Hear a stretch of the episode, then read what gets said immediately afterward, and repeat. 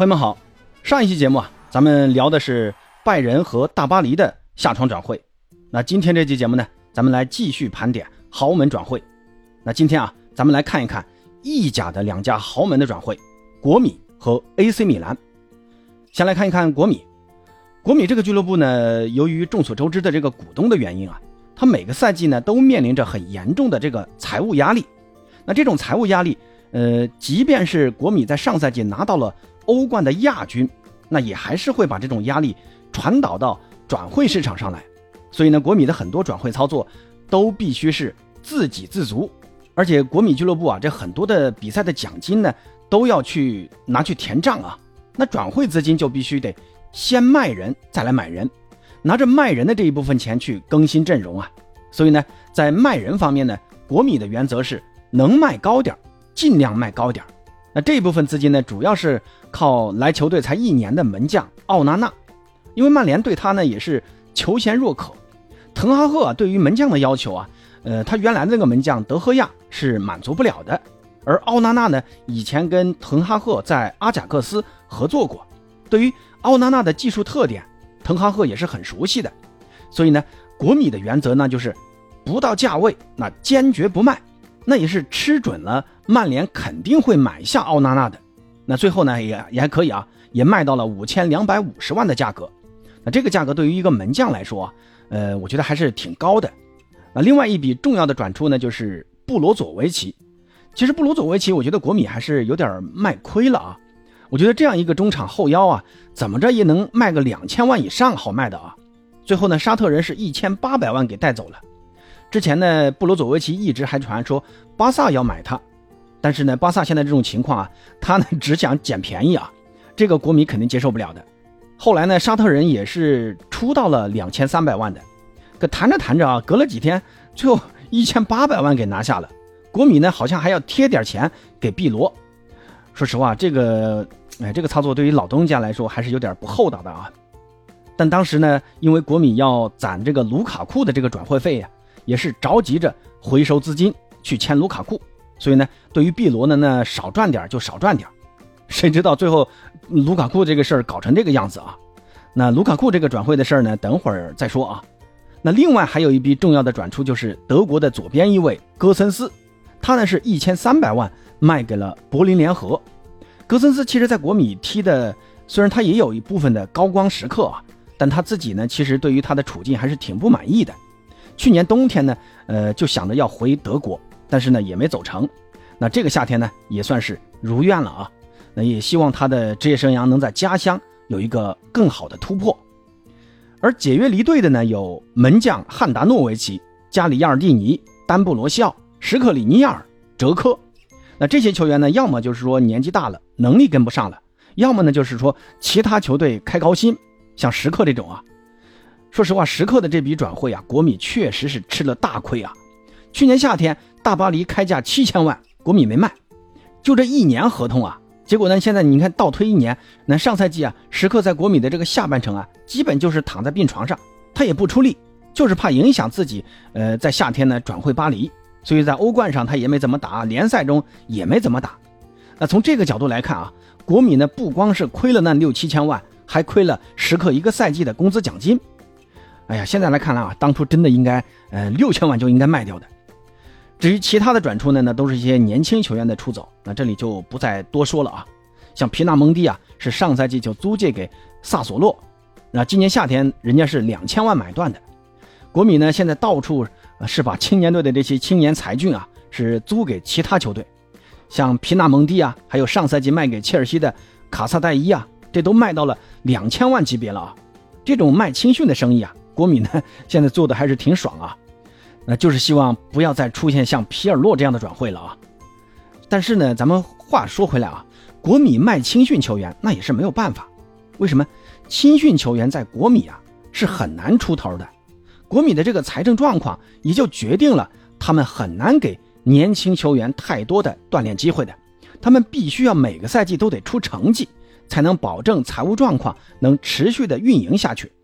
像迪马尔科这种能在球队踢出来的青训球员还是极少数的，大部分呢还是会买入一些熟男、集战力。那这样呢才能勉强的维持球队的实力，不至于说连欧冠都进不去。那说到买人呢，这个就不得不夸一下国米的经理马洛塔。你看这个赛季他们卖了奥纳纳，然后呢跟拜仁老铁啊也是磨了很久，最后是六百七十五万拿下了索莫。从这个性价比上看啊，你七百万不到的这个价格呢，能签下索莫这种水平的门将呢，还是很不错的。索莫呢，其实拜仁是不想放的啊，主要是因为放了索莫，他们就只有乌尔奈西这一个门将了。替代人选呢，确实很难找。本来呢，拜仁说是要找凯帕把他租过来，但是呢，不幸的是啊，皇马也是他们那个库尔图瓦受伤了。凯帕一看啊，哟，皇马来找我，那肯定去皇马嘛，因为凯帕本身他就是西班牙人嘛，所以凯帕也没来成。最后呢，拜仁本来不想放的，最后呢，还是看到索莫确实想走啊，这个意愿特别强烈。还有呢，就是跟国米之间的这个关系，最后还是把索莫放给了国米。国米其实两个门将都走了嘛，奥纳纳走了，汉达诺维奇都走了。当时国米是一个门将都没有的。那好在拜仁最后还是把索莫放给了国米啊。其实不光是索莫，国米呢还花了三千万从拜仁买下了帕沃尔。那帕沃尔走的理由呢，跟索莫的理由其实是一样的。其实很多人不清楚为什么国米跟拜仁的关系这么铁啊。原因呢就在于当初在八十年代初期的时候，拜仁啊因为经营不善，都快要破产了。必须要卖人才能拯救球队。当时呢，队里能卖出价的，那就是鲁梅尼格。那这个鲁梅尼格呢，就是现在的拜仁主席。结果呢，当时欧洲的各大豪门球队啊，都只想占拜仁的便宜，就只有国米主动以高出市场价的价格，最后签下了鲁梅尼格，也算是帮助拜仁度过了生死难关。那这也是拜仁和国米互道老铁的缘故啊。那除了这些掏了钱的。国米呢还有三百五十万买断了上赛季是立下汗马功劳的中卫阿切尔比，这个呢是去年夏天从拉齐奥租借过来的一个中卫，工资低，任劳任怨，你让他打替补呢就安心替补，让他打首发呢那也是兢兢业业恪尽职守，发挥的也很出色。还有呢就是花了七百万买入二十二岁的德国中卫比赛克，那这个买入呢也是作为后备力量的啊，慢慢培养的。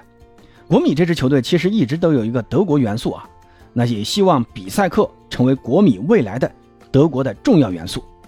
那另外啊，就是马洛塔的免签大法，从死敌尤文是免签了边翼卫夸德拉多。这笔转会啊，其实在当时还是引起了很大的争议的，因为夸德拉多啊，当初在尤文的时候啊，跟国米球迷之间还是呃有很大的矛盾的啊。但是夸德拉多啊，毕竟还是有些实力的。那来到球队呢，他也懂得做人，夹着尾巴嘛。工资呢，他也要求不高，所以签下来打邓弗里斯的这个替补完全没有问题。还有呢，就是免签了桑切斯，主要呢是原来的第四前锋克雷亚，最后是租出去了。那总算是租出去了啊。之前呢还一直担心没人要这个克雷亚呢。桑切斯呢上赛季在法甲那也是进了十五个球的前锋啊，这次来国米也是二进攻。我个人认为呢，还是能发挥一定作用的。尤其是在欧战的比赛的这种密集赛程的期间啊，另外呢还有两笔重要租借转会啊，一个呢就是中场的弗拉泰西，另一个呢就是左边翼卫奥古斯托。那这两笔租借啊，我记得都是有买断条款的。奥古斯托的租借费加上买断费，那也是超过了一千多万啊。而弗拉泰西呢，算上租借费和买断费，呃，那更是超过了三千万了。我觉得这两笔对于国米来说也是很重要的投资啊。尤其是在弗拉泰西身上，作为现在的意大利国脚，他呢也符合国米现在的这个本土化战略，而且呢，弗拉泰西的这个技术能力啊，他也是在线的，也算是国米中场很好的一个补强了。那说到前锋呢，呃，最后还是要说一下卢卡库的这个转会闹剧啊。其实国米在赛季结束后啊，还是很想签下他的，跟切尔西之间也谈判了很多次，但是在最后临门一脚的时候啊。卢卡库爆出了他在跟尤文秘密接触的消息，这个呢就让国米呃管理层很难接受了。这个消息出来之后呢，国米也是想跟卢卡库电话联系来确认一下这个消息是否属实。结果卢卡库这个鸟人躲起来不接电话，甚至连队友的电话他都不接啊。那你说说，你说这个人的脑子里面在想什么啊？作为国米的球员啊，他应该很清楚尤文在国米这支队伍里意味着什么。那可是死敌呀。那这个卢卡库电话不接之后呢，国米也清楚了他的态度了，之后就迅速的撤回了报价，也终止了这个谈判，然后转攻其他前锋。之后呢，其实也谈了很多前锋啊，像斯卡马卡呀，像巴罗贡啊，但是啊，这两个球员的要价呢，都超出了国米的承受范围。那最后呢，是免签了马库斯·图拉姆，也就是咱们说的小图拉姆。不过代价是给了签字费，还有国米的顶薪才签下来的。这个小图拉姆啊，目前就打了这几轮意甲来看呢，还是挺适合国米的啊，尤其是跟老塔罗搭档的就很不错。那这几轮下来呢，老塔罗也是状态火热，三轮进了五个球。小图拉姆啊，会传球，那也会拉扯，而且跟队友的配合意愿很强。除了他的背身能力啊没有卢卡库强以外啊，我觉得小图拉姆比现在的卢卡库要更好。那除了小图拉姆，还有桑切斯。由于第三前锋哲科他也离队了，国米呢后来又从博罗尼亚租借了阿瑙托维奇。阿瑙托维奇呢，其实跟桑切斯是一样的。当初在三冠王时期啊，阿瑙托维奇就曾经在国米踢过球的。但是呢，当时穆里尼奥并没有怎么使用他啊，没怎么上场。那这次回来呢，也算是二进攻，呃，也相当于在三十岁的这个年纪啊，回到国米来发挥一下余热啊。至于说状态怎么样，咱也不太清楚啊。但我觉得怎么样也比哲科要好一点吧。哲科虽然上赛季在上半程啊还发挥的还是可以的，但是。他这个三十八岁的年纪啊，一到这个下半赛季啊，那基本上也就没油了。嗯，好在啊，奥瑙托维奇比哲科还年轻个几岁，油呢稍微多一点。其实国米本来还有一位中场新援，基本上都已经谈妥了，那就是萨马尔季奇。萨马尔季奇呢都已经在米兰体检完了，结果他老爸在要签合同的时候啊，临时改了要求，最后这笔转会呢也告吹了。我说实话，这种人要我说啊就不能签了。一点契约精神都没有，指不定啊！我觉得以后就算签下来，那也会跟时刻一个样啊。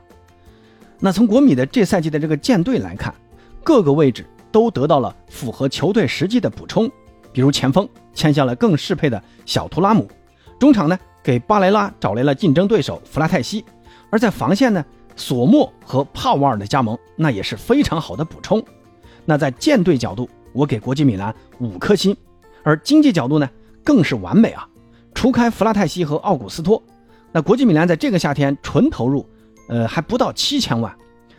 但是呢，涉及到时刻的这个免费放走，稍微啊有一点点遗憾。所以呢，经济角度啊，我给四星半。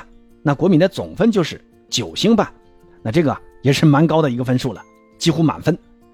那说完国米，再来看一看 AC 米兰。米兰这个夏天，我个人感觉也是非常成功的一个转会窗啊。不过呢，在转会窗开了没多久啊，先是马尔蒂尼，因为跟红鸟之间因为理念不同，被红鸟给解雇了。随后呢，托纳利突然是六千四百万卖给了纽卡。那这两个操作啊，也引起了很多的老米兰球迷的不满，觉得红鸟啊这是在瞎搞。前后两个队魂都突然被处理掉了，从情感上呢，呃，这些米兰球迷啊是无法接受的。估计到现在还有很多球迷都接受不了托纳利啊被卖走了，但是随后红鸟的这个操作啊，让很多的米兰球迷发现啊，真香！你看米兰的这些买人啊，两千万从切尔西买入了美国队长普利西奇，一千六百万买下齐克，然后一千九百万从荷甲的阿尔克马尔队买入了后腰赖因德斯，两千万从西甲的瓦伦西亚买入穆萨，两千万从比利亚雷亚尔买入右边锋。秋库埃泽，一千四百万从萨尔斯堡红牛买入奥卡福，然后呢，又从拉齐奥免签了阿根廷小将卢卡罗梅罗，还压哨从佛罗伦萨租借了前锋约维奇，这一下子啊，让米兰的中前场是焕然一新呐，尤其是后腰赖因德斯和呃普利西奇，一个呢是强化了托纳利走后在后腰位置的这个薄弱，另一个呢就是直接让米兰的右边路啊拥有跟左路一样的。能改变局势的能力，而在转出方面呢，伊布是退役了，托纳利呢六千四百万卖到了纽卡，那这笔高额的转会费，再加上米兰本来的呃那点转会预算啊，直接让米兰买入了刚才说的那些球员。那还有一个离队的，可能也让米兰的球迷非常满意啊，那就是德凯特拉雷的租借离队。去年夏天呢，CDK 啊是顶着米兰标王的名头来的，结果呢，上个赛季过去了。他在米兰只有一个助攻啊，这个数据的发挥确实作为一个寄予厚望的球员来说，可以说是非常的失败。我个人觉得这个投资失败啊，也是马尔蒂尼被解雇的原因之一啊。所以这个夏天呢，米兰也是想把 CDK 给呃租出去的，让他出去找找状态。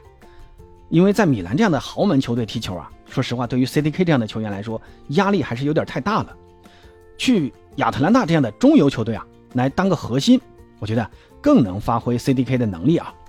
从意甲目前开赛的这三轮的表现来看呢，CDK 的这个发挥还是可以的，起码从数据上啊，他已经进了一个球，还有一次助攻，那这个表现已经超过了上赛季整个的这个表现了。那照目前意甲的这个表现来看啊。皮奥利的球队在风格上更加接近欧洲的主流风格。你看意甲中现在像国米啊、尤文啊、拉齐奥这些强队啊，都是主打的一个稳守反击的三五二战术，而米兰呢，主打的是一个边路进攻为主的攻势足球。而且米兰呢，在转会市场上的操作也基本实现了皮奥利的舰队要求。不过呢，我个人对于米兰现在这个两千万的魔球理论的一个实践啊，还是。呃，抱一个观望态度啊，因为这种带有投资性质的舰队思路，呃，我还是先谨慎的给个四颗星啊。而从经济角度呢，这个没得说啊，托纳利高位出手买入的呢，大多都是物超所值，所以我觉得，呃，给五颗星吧。那米兰的总分呢是九颗星。至于其他的意甲豪门球队啊，我说实话，呃，我了解的不多啊，呃，因为我是国米球迷啊。本身呢，意甲除了国米，我最多也就关注一下米兰和尤文的消息。但是尤文呢，在这个赛季啊，因为受困于他们的这个财务要求，而且呢，他们又没有欧战要打，所以呢，在投资上呢，尤文也是很谨慎的，基本上没有什么转会操作啊，呃，也没什么好说的。